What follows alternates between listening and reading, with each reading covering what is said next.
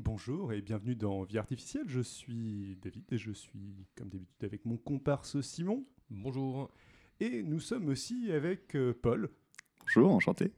Euh, Paul qui, euh, qui, qui vient pour, euh, pour préparer un épisode qui sera diffusé dans, dans six mois, car il sera enregistré dans six mois, bien évidemment, et, euh, et qu'on on ne va absolument pas enchaîner l'enregistrement de deux épisodes euh, sur des, des sujets qui n'ont rien à voir. Et euh, vous ne vous y attendez pas, mais c'est bien un épisode de, de euh, Vie Artificielle Bac qui est dans les bacs. bac dans les bacs qui, euh, qui revient euh, d'entre les morts. Et aujourd'hui, nous allons parler de systèmes complexes. Effectivement, oui. Donc euh, les systèmes complexes euh, et la science qui les étudie, qu'on appelle parfois la science des systèmes complexes ou les sciences des systèmes complexes, en fait c'est un terme assez générique, assez large, qu'on applique pour illustrer euh, un ensemble de méthodes, enfin pour illustrer, pour décrire un ensemble de méthodes et un ensemble d'objets d'études qu'on va essayer de vous expliquer et on va essayer de vous illustrer un petit peu de quoi il est question. En fait, plus qu'une science, moi je dirais qu'il s'agit plutôt d'une espèce de méthode, une approche, même limite un état d'esprit euh, qu'on va appliquer à différents ensembles de, de recherches. Et en fait, même les chercheurs en système complexe, souvent ils vont dire euh, Moi j'étudie telle ou telle chose en tant que système complexe. Par exemple, je vais étudier la ville comme un système complexe, ou je vais étudier la cellule comme un système complexe. Et évidemment, il y a beaucoup d'exemples euh, qu'on a vus dans vie artificielle qui sont souvent considérés, qu'on peut dire ce sont des systèmes complexes, comme euh, on a parlé des écosystèmes euh, artificiels, mais les écosystèmes en général sont souvent un exemple de système complexe. Euh, N'importe quel système évolutif, on va souvent dire que c'est un système complexe. Tout à fait. ouais. Et là, on peut inclure tout ce qu'on veut, le cerveau, la société, une ville, un groupe d'amis, etc. Aujourd'hui, l'idée, c'est de vous présenter très très rapidement ce que c'est qu'un système complexe avec un ou deux exemples classiques des systèmes complexes. Euh, Et ensuite, David nous présentera ce que nous, on a considéré de définir comme un espèce de sous-ensemble des systèmes complexes. Oui, oui, euh, ce qui est un, choix qu'on qu'on assume, mais qui est sans doute euh, sûrement contestable. Euh, On a peur de rien. Voilà, exactement, on a peur de rien. Et donc, On est fou. Euh, à savoir la biologie des systèmes. Bon, c'est c'est un petit- c'est pas tout à fait par hasard aussi. Il se trouve que j'ai je bossé pour un réseau de, de biologie des systèmes ces, ces derniers mois. Voilà. Bah, du coup, je te laisse euh, continuer la, la présentation des, des Donc, systèmes. un exemple classique pour illustrer euh, un, un système complexe, c'est l'effet papillon. Donc, euh, à ce sujet, il y a une très bonne vidéo de Science étonnante, je crois, Ouais, de David Gloire. qu'on vous Ouais. mettra en lien, qui parle que de ça. Et il le fait bien mieux que nous. Je vais juste le survoler pour vous donner une idée d'un exemple de système complexe. Donc, euh, l'idée, c'est euh, un scientifique, scientifique qui s'appelle Lorenz, qui voulait, qui étudiait la météo, et il a proposé un modèle très simple, mais vraiment très simple, avec euh, quelques variables, pour essayer de faire des prédictions sur quel- que sera le temps euh, demain. Et il s'est rendu compte qu'en changeant juste un tout petit peu les variables de son modèle, en fait, s'il faisait exactement la même chose, il va essayer de répéter son expérience, Mhm. mais il va pas obtenir les mêmes résultats parce qu'il a fait une toute petite erreur euh, en changeant les paramètres du modèle. Et donc, du coup, d'où est née l'idée de euh, un battement d'aile euh, d'un papillon au Brésil pourra déclencher une tornade au Texas. Parce qu'en changeant un tout petit peu ces paramètres, tu vas avoir des changements euh, beaucoup plus importants à la fin de sa simulation.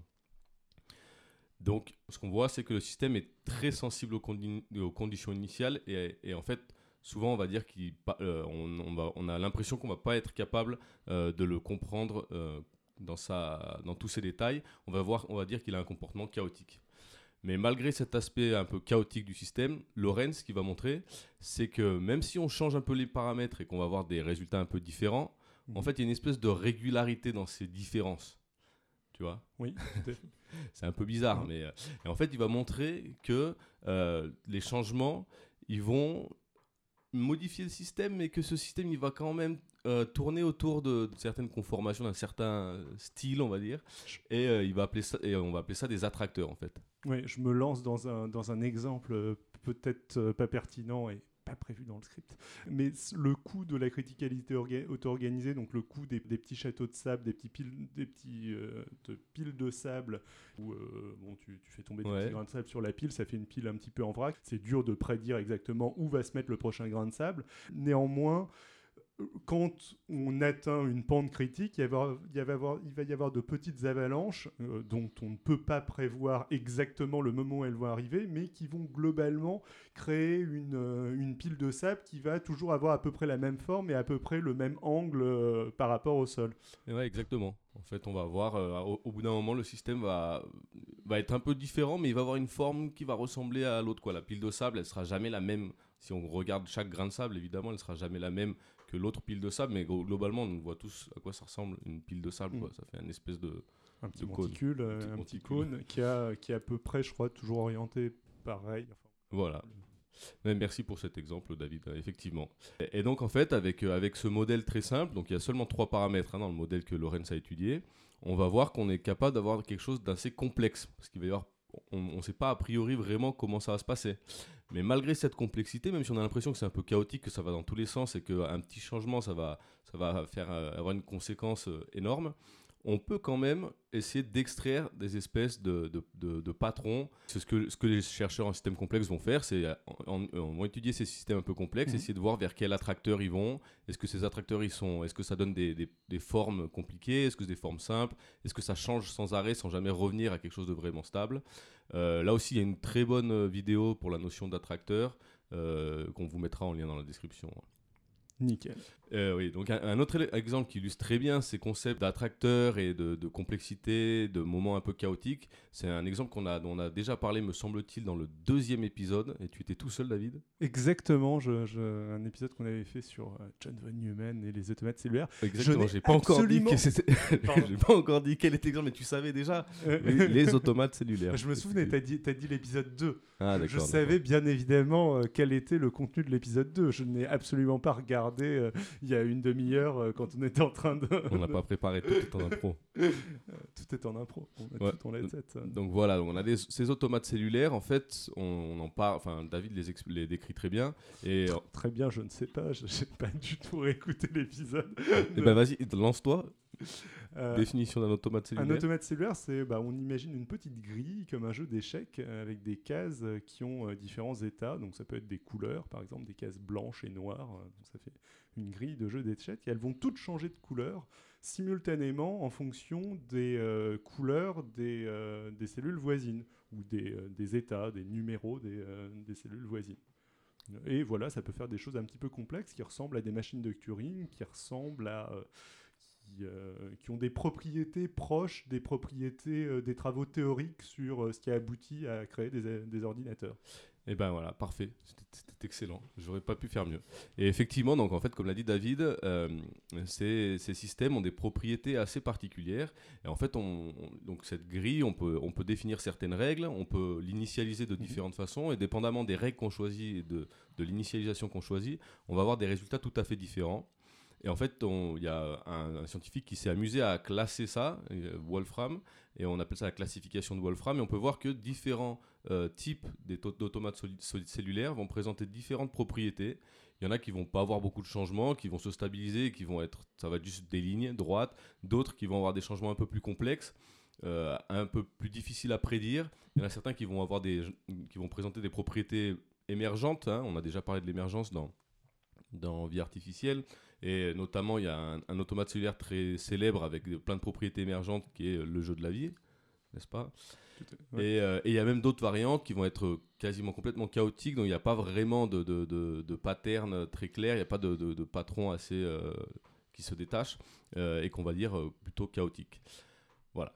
Donc ce qu'on observe avec ces modèles très simples, c'est qu'on peut utiliser des modèles mathématiques pour avoir des résultats complexes et qui paraissent en, pratique difficilement prévisibles. Mais les, gens qui font des recherches en système complexe, ils vont essayer d'utiliser des, des, outils, donc comme par exemple euh, la théorie du chaos, qui est née un petit peu de ces recherches-là, ou encore euh, les automates cellulaires, ou plein d'autres outils, pour essayer de comprendre d'où viennent ces propriétés. Il y a quelque chose qui revient souvent, et qui revient dans les deux cas qu'on a illustrés, c'est l'interaction entre chaque élément et le fait que l'état des éléments précédents va influer sur l'état des éléments maintenant. En fait. Mhm. Et le fait que ces relations sont importantes, ça a donné naissance à tout un autre pan des systèmes complexes qui s'appelle euh, les réseaux. Mhm. Alors là, on ne parle pas des réseaux de neurones. tout le monde parle des réseaux de neurones aujourd'hui, euh, deep learning, euh, machine, enfin intelligence artificielle. Si je parle de réseaux, ça vous fait penser à ça. Là, je ne vous parle pas de ça. Euh, je parle d'autres choses où les réseaux en fait vont représenter des interactions entre des éléments. et dans ces réseaux, on va avoir un nœud, ça va être l'élément du système. Alors ce nœud, ça peut représenter une personne, ça peut représenter une ville, un gène, un organe dans, dans, un corps humain, ça peut représenter une molécule, et tu vas avoir différentes molécules qui interagissent. Et on va mettre des liens entre ces, ces réseaux et euh, entre ces nœuds. Et ces liens vont représenter des relations qui peuvent être aussi euh, très diverses. Si c'est des gens, bah, ça peut être euh, un lien social, c'est-à-dire que c'est quelqu'un avec qui on va interagir dans la vie, qu'on on, se connaît, un ami. ça peut être un lien de parenté, on, se connaît, mais aussi c'est mon père ou ma mère. Si les nœuds, ça va être des villes, les liens, ça pourrait être des moyens de transport entre ces, ces villes. Des lignes d'avion, des lignes de train. Par exemple. Si les nœuds, c'est des espèces, euh, là, on a aussi tout un tas de liens qui peuvent être faits entre espèces. Qui mange qui, par exemple Qui vit avec qui Donc, si deux espèces sont toujours, on les trouve toujours dans le même habitat, ben on, va, on va dire qu'elles sont liées par l'endroit où elles habitent. Enfin, on peut en inventer euh, des tonnes et des tonnes. Et l'idée, en fait, c'est que donc ces réseaux vont nous permettre d'abstraire les particularités du système qu'on étudie mhm. pour essayer d'en extraire une fois encore des propriétés générales, un mhm. petit peu comme l'attracteur de, de Lorenz d'avant. en, plus, le truc qui est bien avec les réseaux, c'est qu'on peut les formaliser. Donc euh, nous on décrit ça de façon informelle, il y a des liens, etc. Mais une fois qu'on a mis des liens et qu'on a des nœuds, en fait on peut écrire ça mathématiquement et on peut faire des opérations. Donc euh, c'est super pratique. Et les gens qui savent faire des mathématiques, pas comme nous, enfin Paul peut-être, mais ils peuvent faire plein de trucs avec ça. Voilà. Et donc en fait, euh, ils peuvent extraire des propriétés. Et parmi ces propriétés, il y en a des qui sont très connues, je vais vous en dire deux, trois, mais il y en a plein, plein, plein, il y a une littérature énorme. Il y en a une très simple, c'est le degré de connexion. Mmh. Donc si on prend un nœud dans un réseau d'amis, par exemple, et ben, le degré de connexion, ça va être combien d'amis j'ai en gros? Je sais pas si tu as, d'autres exemples de degrés de... De, de, de, de connexion. Bah, je, enfin, euh, je sais pas, euh, une ville, euh, le nombre de villes auxquelles elle va être connectée par des chemins de fer. Ouais, voilà, par exemple. Ce, genre de choses où là, on va voir, je sais pas, que Paris est très connecté. Et que, Exactement. une autre propriété, ça va être le, la, distance entre deux nœuds. Mhm. Donc, et, le, et, et, en général, on regarde surtout la plus courte distance, qu'on appelle le chemin le plus court. donc, par exemple Typiquement, combien de personnes euh, je vais devoir, on va devoir contacter pour atteindre quelqu'un d'autre. Il y a une, expérience célèbre des 6 degrés de connexion, je ne sais pas si vous connaissez, euh, par 1000 grammes, qui est aussi celui qui avait fait le truc euh, sur l'importance de la de 1000 grammes. Oui, mais c'est pas celle-là. C'en est une autre où en fait on envoie une lettre, enfin la lettre doit atteindre quelqu'un qu'on ne connaît pas mais en fait on doit la faire passer à une connaissance qui doit la faire passer à une autre connaissance jusqu'à ce qu'elle arrive au destinataire. En gros, en fait, lui, dans l'expérience originale, la lettre est perdue. C'est imaginer qu'on trouve une lettre par terre dans la rue, tu trouves une lettre mhm. et tu dois l'envoyer, mais toi tu connais pas la personne, donc tu vas l'envoyer à quelqu'un dans ton, dans, ton, dans ton contact, qui va l'envoyer à quelqu'un d'autre jusqu'à ce qu'on retrouve la personne, mhm. plus ou moins. Sachant que l'idée, je, je connais pas trop l'expérience, mais est-ce que l'idée est que, euh, enfin, tu vas savoir vers quel nœud euh, de ton réseau, enfin vers quelle personne te diriger pour t'approcher à chaque fois tu sais un peu plus. Euh, l'autre personne la connaît en fait. Toi, tu, ne tu connais pas son adresse. Tu sais, tu sais que telle personne va connaître telle personne qui connaît telle personne, mais tu vas, voilà, toi tu connais pas l'adresse, mais tu sais ah bah vas-y, toi tu peux peut-être euh, trouver son adresse, tu la donnes et, ah, et, comme ça en fait il a montré qu'il suffisait que de six qu'en général il y avait, il y avait six connexions. Il y avait six nœuds, enfin donc six personnes. Ça a été discuté, etc. C'est vieux, hein, mais mais bon bref. La question que je me pose toujours, c'est euh, de savoir aussi si ça présupposait des caractéristiques du réseau, genre euh, le fait que les gens étaient distribués de manière euh, à peu près égale ou pas.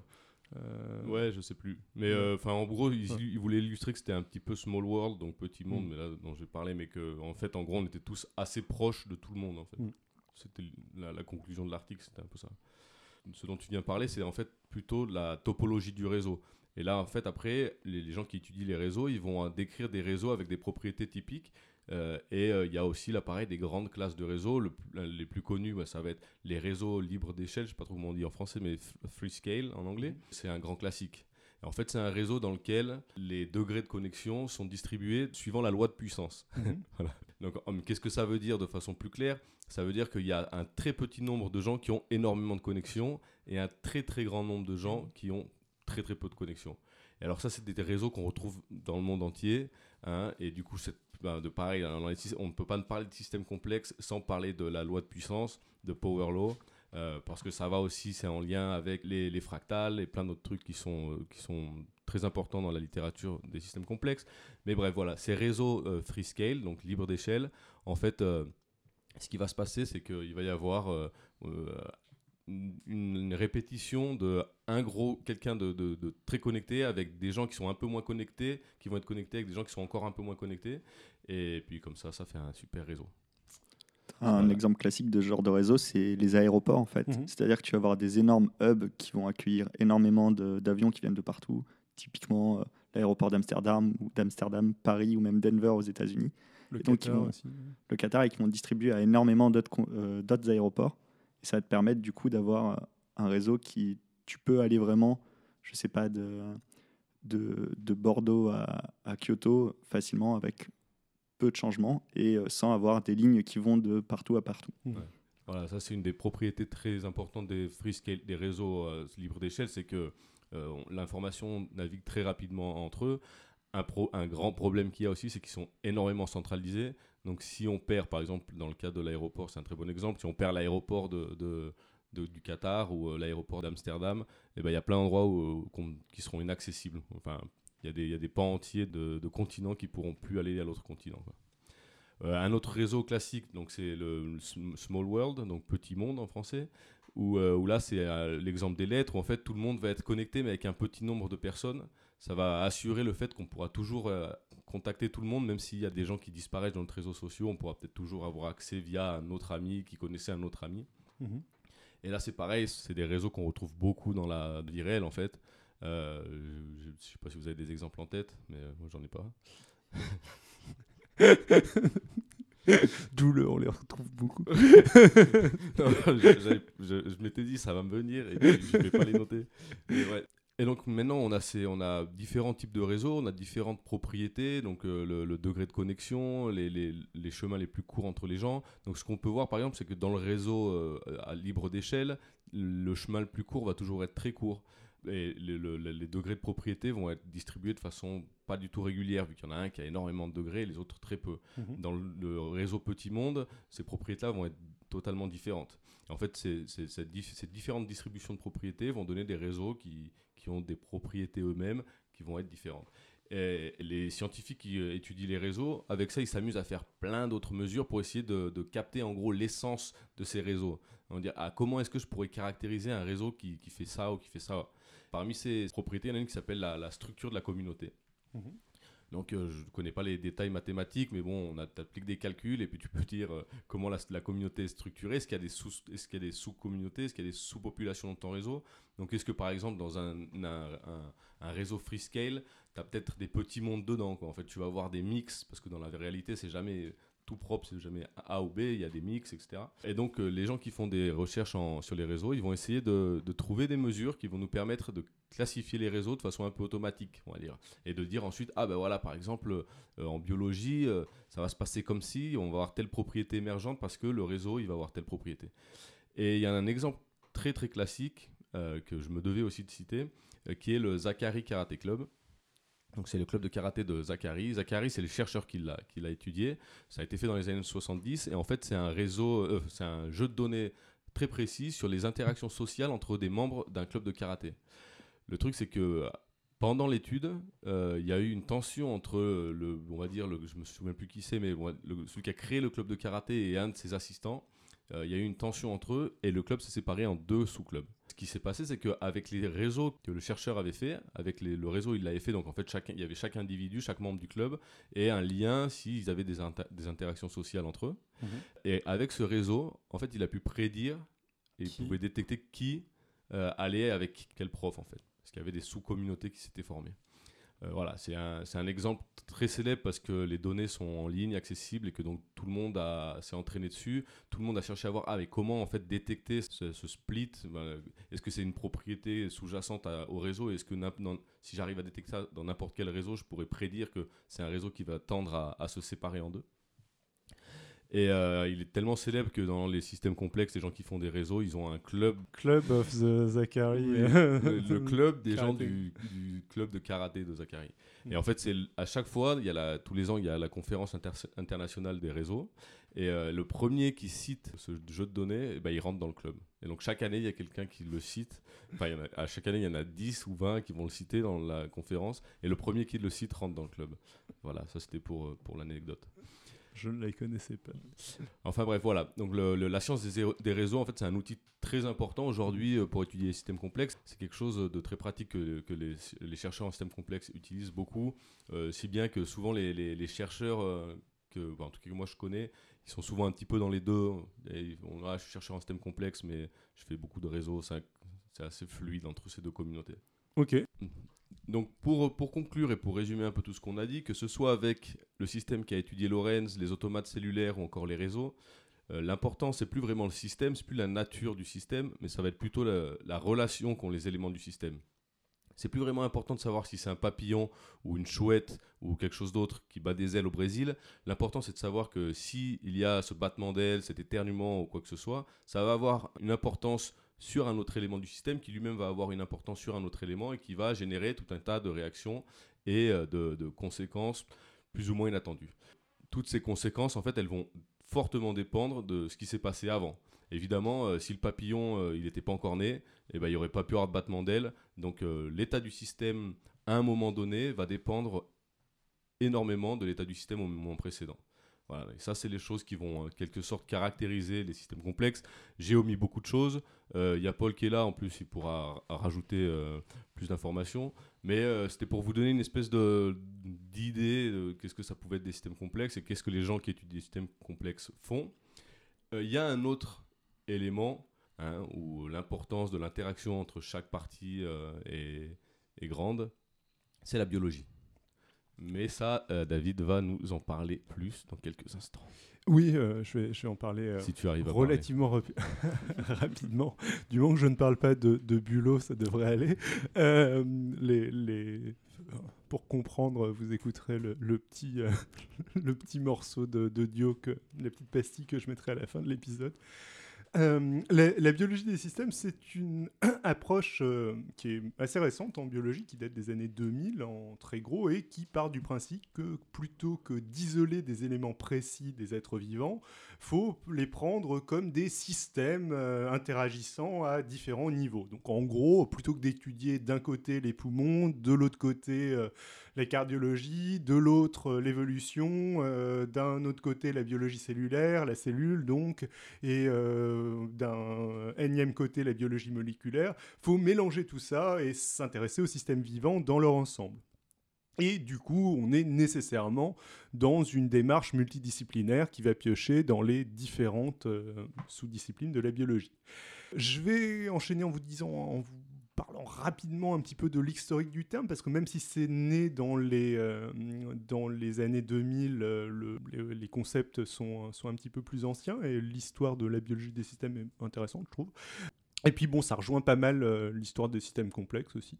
Donc on peut retrouver les prémices de la biologie des systèmes, entre autres dans les travaux du biologiste allemand Ludwig von Bertalanffy, mhm. dans les années... Bien connu. 1930, qui propose une théorie générale des systèmes, euh, mais qui est écrite euh, en allemand, et euh, du coup, même si à l'époque c'était un petit peu moins systématique et obligatoire de publier systématiquement en, en anglais, je veux dire, malgré tout, ça va un petit peu retarder la diffusion de ces travaux, qui seront largement connus plutôt dans les années 50-60, quand ils vont atteindre le monde anglophone. Et euh, Bertal va s'intéresser par exemple à la régulation aux boucles de rétroaction. Euh, donc une boucle de rétroaction, c'est une réaction qui va déclencher une autre réaction qui va entretenir la première réaction. Ça, c'est une boucle de rétroaction positive. Il peut y en avoir aussi des négatives où euh, c'est la même chose, une réaction qui déclenche une réaction, mais qui cette fois-ci va euh, euh, affecter négativement, va stopper la réaction initiale. Donc un exemple simple en, en biologie, c'est ce qu'on appelle le réflexe de Ferguson. Euh, lors de l'accouchement, euh, dans le col, quand le col de l'utérus va commencer à se dilater, ça va déclencher la production d'oxytocine, ce qui va déclencher des contractions, ce qui va accentuer la pression sur euh, le col de l'utérus, ce qui va augmenter la production d'oxytocine, ce qui va déclencher des, des, contractions et ainsi de suite. Et c'est comme ça qu'on fait des bébés. Ouais. Et euh, une, pour revenir euh, mhm. au climat, un petit peu comme on parlait de Lorenz, il y en a une aussi très célèbre de, boucle de, rétroaction positive, c'est euh, l'effet albédo et la banquise et le réchauffement climatique. Mhm. Où du coup, en fait, comme la banquise c'est blanc, l'effet albédo c'est le fait que la lumière se, soit reflète. Mhm. comme la lumière est reflétée, on dit comment Refléter. Réfléchir, refléter. Réfléchis, je dirais. Réfléchis. Merci. quelqu'un qui sait parler français. Donc, comme la lumière est réfléchie par la banquise, euh, il y a de l'énergie qui est évacuée, enfin, de l'énergie que le soleil envoie mhm. euh, repart dans l'univers, enfin, dans le, voilà, dans l'espace. Et du coup, ça fait qu'il y a moins de chaleur. Mais comme la banquise, euh, avec le réchauffement climatique, devient plus petite, Mhm. il y a moins de, re- de- de lumière qui est réfléchie. Donc il y a plus de chaleur qui reste sur la Terre. Donc l'effet climatique, enfin le réchauffement climatique augmente, ce qui va faire fondre la glace encore plus vite, Mhm. ce qui va augmenter le réchauffement climatique, etc. Mhm. Voilà, notre exemple. Très bon autre exemple du coup de, de rétroaction euh, positive et euh, bah, rétroaction négative. euh, je- J'en ai pas trop en tête, mais il doit y en avoir pas mal, entre autres pour régler la, la température de notre corps, Ouais. euh, pour éviter que ça parte trop en couille Ouais, le, et le- trop vers. la- la gly- le, le sucre aussi. là. Ouais. Bon, par la suite, l'histoire de la biologie des si- systèmes rejoint fortement celle des systèmes complexes, de la vie artificielle, euh, etc. euh, avec des concepts comme l'auto-organisation, l'autopoïèse de Varela et euh, différentes choses dont on a déjà parlé dans, Vie artificielle et sur lesquelles on ne va pas, pas revenir ici. Mais ce qui est assez déterminant, c'est le séquençage du génome humain, le Human Genome Project dans les années 90, qui en gros, en une décennie, va aboutir au séquençage euh, des, génomes humains, ce qui va créer à la fois des espoirs très importants et ouvrir plein de questions, en caricaturant un petit peu euh, à l'époque le paradigme dominant en biologie ça va être un modèle gène protéine fonction donc un gène code euh, pour euh, une protéine qui code pour une fonction. C'est l'idée un petit peu qui est c'est beaucoup plus complexe que ça, mais euh, euh, l'exemple typique était euh, pas mal donné, c'est les yeux bleus, allèle dominant, récessif, ce, Le dogme central, non ça, ce ou- genre de choses. Dogme central, j'ai pas, pas le terme en tête, donc explique, mais ouais. Bah, c'est ça, c'est. En plus, c'est Jacob et. Enfin, les Français, là, Ouais. qui ont reçu le prix Nobel pour ça, je crois. Enfin, ouais, un gène dans le noyau, la protéine. Enfin, non, l'ARN. Enfin, c'est plutôt gène, ARN, protéine. Ok. du ouais. coup, gène, fonction. Quoi. Oui, oui, ouais. Oui, bah, ça. oui, quand j'ai dit gène protéine, euh, enfin pour le coup c'était gène ARN protéine, euh, c'était une, une simplification, ça, ça doit être ça, j'ai juste pas le, le terme en tête. Euh, euh, dogme central, mais je pense que tu as raison. Donc ce, ce modèle va être pas mal remis en cause, en partie à cause des résultats de l'Human Genome Project. En gros, les biologistes se retrouvent avec énormément de nouvelles données, mais ils savent pas trop quoi en faire, comment les analyser. Et bah, on découvre euh, que tout ça est beaucoup plus complexe, euh, que euh, va y avoir des réseaux de gènes, de l'épigénétique, des gènes qui vont être activés, d'autres qui vont être désactivés, des parties non codantes de l'ADN, etc. Et tout ça remet pas mal en cause ce modèle qui était assez simple, assez cool, euh, ce qui va aboutir à un, un début de changement de paradigme en biologie et ce qui va aboutir à ce que la biologie des systèmes naissantes se positionne en science non réductionniste. Alors le, le réductionnisme, on en a déjà un petit peu parlé. Le, le réductionnisme, c'est dans l'idée, l'idée que pour étudier quelque chose, il faut se concentrer sur les, les éléments les plus petits du système. C'est aussi l'idée que euh, on peut euh, organiser les sciences. En gros, euh, la physique permet d'expliquer la chimie, la chimie permet d'expliquer la biochimie, qui permet d'expliquer, euh, euh, la biologie moléculaire, ce genre de choses, et progressivement on remonte jusqu'à la psychologie ou l'économie, si on veut, ou ce genre de choses. Alors, dire que la biologie des systèmes est non réductionniste, non réductionniste, c'est pas une opposition à cette organisation des sciences. En fait, c'est plutôt euh, ce qu'on pourrait appeler de l'émergentisme faible. C'est-à-dire, c'est plutôt de dire qu'il peut y avoir des interactions dans les deux sens, des interactions du bas vers le haut, euh, euh, bottom-up, mais aussi euh, top-down, ou des interactions au même niveau entre différents éléments, et que c'est une mauvaise description et euh, pas si pratique que ça de vouloir euh, étudier systématiquement les euh, éléments les plus petits d'un système. Un exemple que j'aime bien qui va dans ce sens-là, c'est le coût des populations danoises pendant la Seconde Guerre mondiale. Donc il y a- il y, a eu une famine au Danemark euh, pendant la, la Seconde Guerre mondiale. Les enfants qui sont nés pendant cette période étaient plus petits que leurs parents. Bon, logique, ils crevaient de faim, problème de, de croissance, Sous-alimentation. sous-alimentation, ça, ça, on connaît bien. Mais ce qui a été assez On fou, on connaît bien. Enfin, on, euh, alors, Théoriquement. oui, thé- théoriquement, euh, tout à fait. Euh, mais ce qui est assez fou, c'est que les petits-enfants euh, enfin les enfants des, euh, des personnes qui ont vécu, le, qui sont nés pendant la famille, donc les petits-enfants des, euh, des parents qui ont eu des enfants plus petits qu'eux, étaient eux aussi beaucoup plus petits que leurs grands-parents et faisaient à peu près, euh, je pense, la même taille que, leurs euh, que leurs parents. Enfin, je ne sais pas s'il n'y avait pas un petit, euh, euh, un petit facteur euh, moins élevé que, leurs que leurs parents, mais je- sais rien. Mais eux, eux ont grandi. euh, alors que eux, voilà exactement, eux ont grandi dans un environnement où ils avaient euh, tout à fait suffisamment à manger, euh, conditions Mm. idéales, etc. Donc, pourquoi, comment bah Maintenant, on commence à maîtriser un petit peu mieux la, la chose, avoir des explications qui tournent autour de la méthylation de l'ADN, de, des facteurs épigénétiques, du fait que certains gènes vont être euh, activés, désactivés dans des euh, situations de stress et que ça peut se transmettre sur plusieurs générations sans être des euh, mutations génétiques, etc. Mais c'est un effet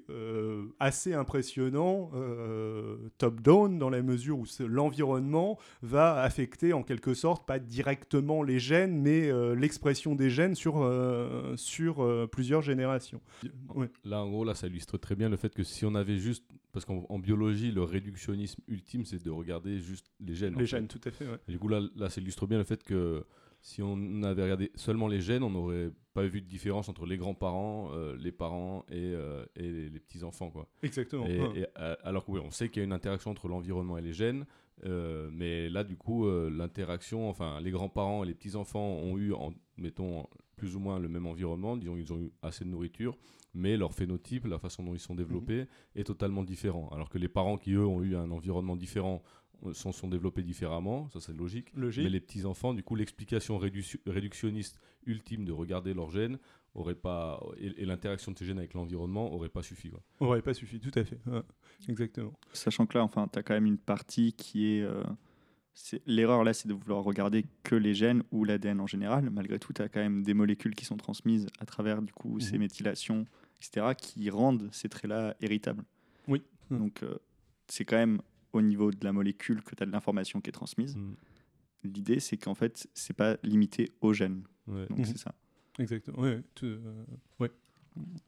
Tout, tout à fait. S- sach- ouais, sachant aussi que c'est pas non plus une remise en cause du euh, réductionnisme à la physique. Quoi. On n'est pas du tout en train de dire euh, que euh, ça va affecter les lois de la physique ou que. euh, Il y a des esprits qui, sont, euh, qui sont intervenus pour transmettre ces caractères-là. ouais, Tout ça, ça se passe fait. dans l'âme. Sachant que y a, enfin, la biologie est bien entre ces deux extrêmes, entre guillemets, qui est, euh, enfin, il y, a- il aussi une tradition vitaliste qui est beaucoup plus ancienne en biologie et qui euh, réémerge de temps en temps avec des gens qui considèrent qu'il faut décorréler complètement la biologie de la, physique, ce qui amène à des trucs généralement pseudo-scientifiques, enfin, qui étaient peut-être pas pseudo-scientifiques il y a euh, 150 ans, mais qui euh, maintenant euh, sont euh, heureusement assez anecdotiques et euh, qui évoquent des trucs euh, pas hyper euh, enthousiasmants quoi. Bref. euh, Et donc, du coup, tu et classifierais l'épigénétique comme une partie de la biologie des systèmes ou, bah, ou comme, une, comme une illustration de. alors comme une partie de la biologie des systèmes, euh, oui, dans la mesure où, euh, le la, la biologie des systèmes. Pardon? La biologie des systèmes, c'est tout. Bah oui, enfin, c'est un peu, en tout cas, c'est un peu l'ambition de la biologie des systèmes, de ce que j'en comprends. Ouais. euh, d'intégrer différentes euh, sous-disciplines de la, de, de la biologie ou disciplines de la biologie. Mais et en tout cas, il y a des bases de données qui commencent à être importantes au niveau génétique, au niveau épigénétique, au niveau euh, des protéines, etc. Et il y a une volonté d'utiliser ces euh, bases de données importantes pour construire des modèles, mieux comprendre comment euh, ces différents niveaux interagissent. Et, et c'est là euh, où là, juste- intervient Ouais. Justement, euh, je te demande, et comment tu fais pour intégrer tous ces, toutes ces différentes parties de la biologie et ces bases de données bah, de la création de modèles, euh, ce qui nous fait très plaisir Génial. tous les trois autour de la table, je pense. Complètement, oui.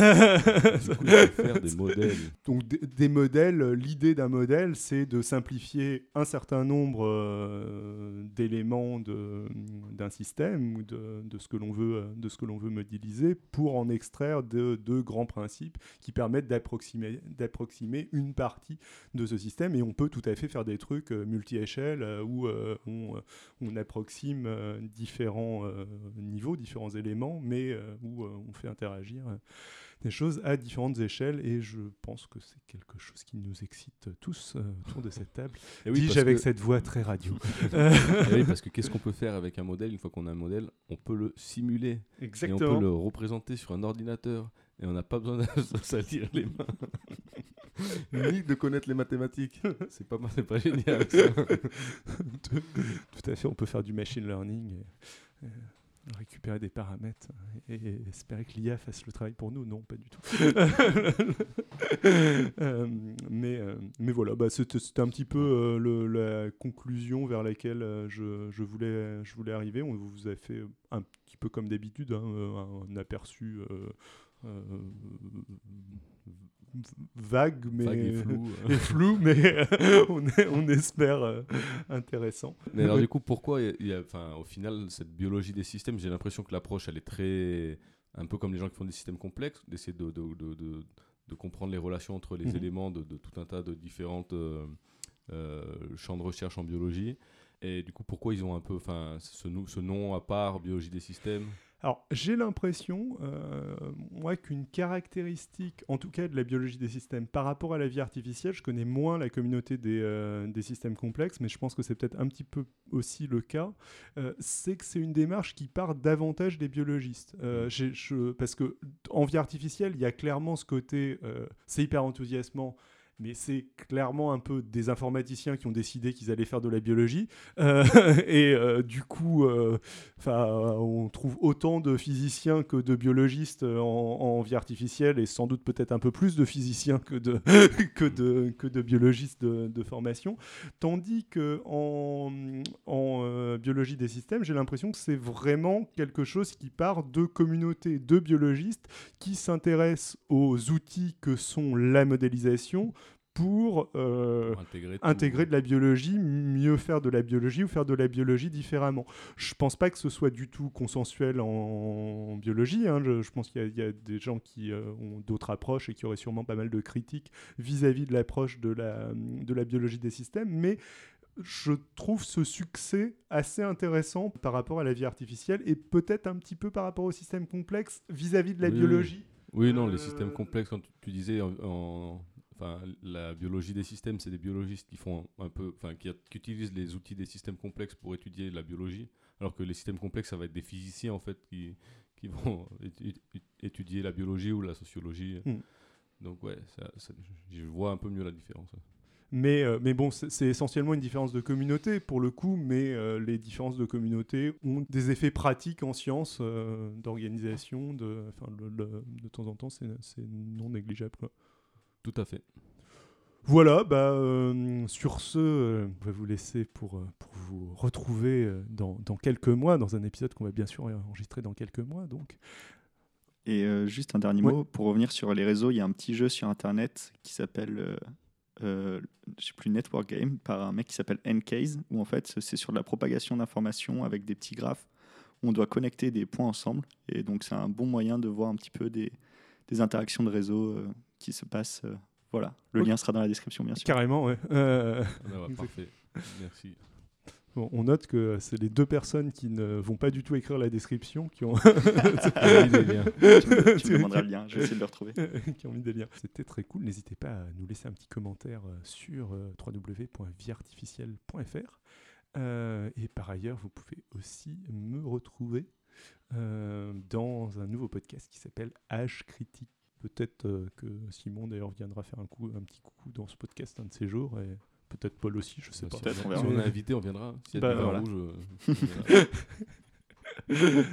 Buvez avec modération, euh, ceci n'est pas du tout un appel à... Euh, sur ce, bah, ciao Simon, Ciao. ciao Paul, Salut ciao à tous. I'll be back.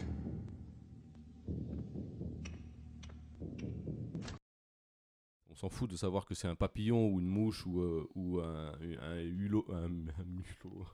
Un hibou- mulot, pourquoi un- pas. un, un hibou ou, ouais, ou un éternuement. Mais les mulots, ça voit pas trop des ailes. Le mulot. depuis trois ans, en fait, depuis le mulot, j'ai switché à bulot. Enfin, quand t'as bu- quand, quand t'as dit mulot qui tousse, je me suis dit, qu'est-ce que t'aurais dit si j'avais un bulot. Je le voyais. Je vais refaire la, je vais refaire la conclusion du coup. Je suis désolé. Je t'ai bousillé ton truc. Mais je tenais plus. Je vais pas parler de mulot, du coup, je parlerai de, de chouette. C'est plus très important de savoir que c'est que c'est un papillon au Brésil ou ça pourrait être une chouette, ça pourrait être. euh, un- Non, c'est pas possible. Donc on va pas pouvoir le faire, celle-là, on pourra pas la faire. Je crois que je vais m'éloigner pendant que tu fais la conclusion. Parce que ça va. Je me mets à côté de toi. C'est plus très important de savoir qu'au Brésil, il y a un papillon qui bat de l'aile, ça pourrait être une chouette, ça pourrait être. Je vais devoir la faire. hein.